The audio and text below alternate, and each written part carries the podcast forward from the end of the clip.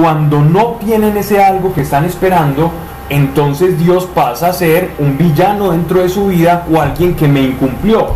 O se alejan de Dios. En el peor de los casos terminan alejándose de Dios. Y he conocido muchos casos. Por eso, por la expectativa no generada, entonces bueno, entonces cómo es la relación y empiezan a reevaluar todo con Dios por una promesa que estuvieron esperando, ¿cierto? Dios sí prometió eso, ¿por qué no te acercas más a Él y vas a descubrirlo?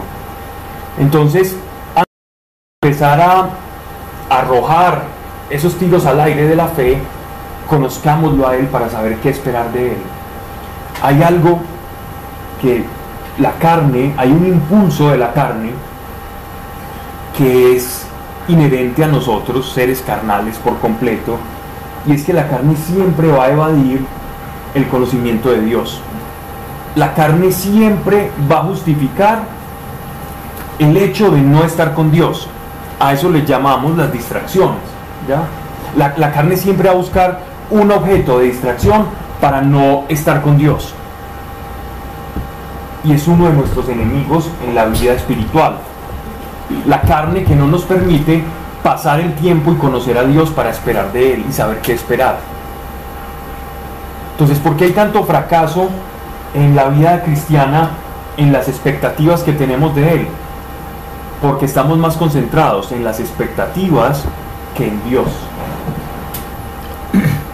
Y si yo no alineo eso en mi corazón, difícilmente voy a tener una vida de oración y de poder eh, verdaderamente manifiesta en mi vida.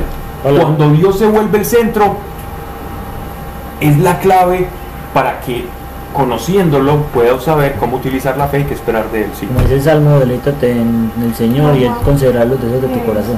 No es exactamente esa palabra. Todo lo que hemos estado hablando es exactamente esa palabra.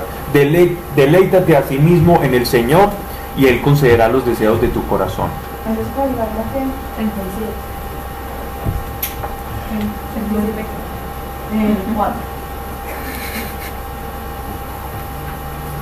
Estamos deleitándonos en el Señor o en las cosas que provienen de Dios. Yo le decía esto a alguien hace poco y,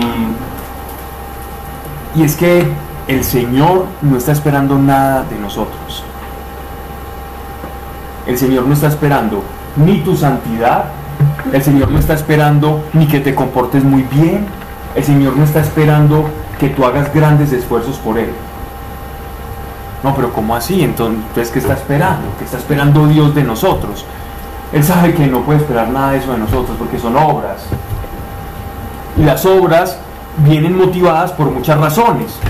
El deseo de intentar agradarle, pero entonces cuando creo que no lo agradé, estoy corriendo la carrera, no Señor, no te voy a fallar. Entonces cuando le fallo, Él sabe que yo le voy a fallar. Y así yo me voy a otra, me propongo hacer cosas y cosas para Dios. Él sabe que por más que me proponga cosas en Él, siempre va a haber un lugar gris, siempre va a haber tonalidades que no me cuadran. O sea que Dios no espera nada porque Él lo sabe todo. Pues porque Él ya sabe todo. en parte sí, No. pero en parte es porque nosotros no se lo podemos dar. Nosotros no le podemos dar cosas a Él. ¿Cómo yo le doy cosas a, a un ser infinito? ¿Qué le puedo dar? ¿Sabes? Lo único que yo le puedo dar a Dios es amor. Es lo único.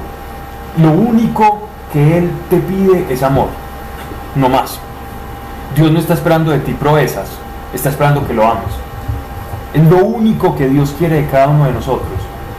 Amén. Solo, solo eso. Solo eso le podemos dar a Dios. Porque el amor nace de la libertad. Y el dotarnos de libertad es lo único que nosotros le podemos ofrecer a Él. Amor, no más. El resto Él nos ofrece todo. Pero Él sabe que cuando lo amamos, todo eso que queremos hacer, lo hacemos de corazón.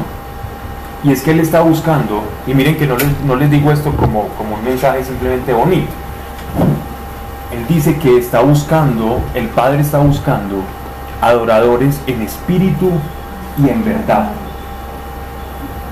Y lo único que hay en este mundo que pueden hacer de nosotros, que se parece a lo que hay en el otro lado del velo,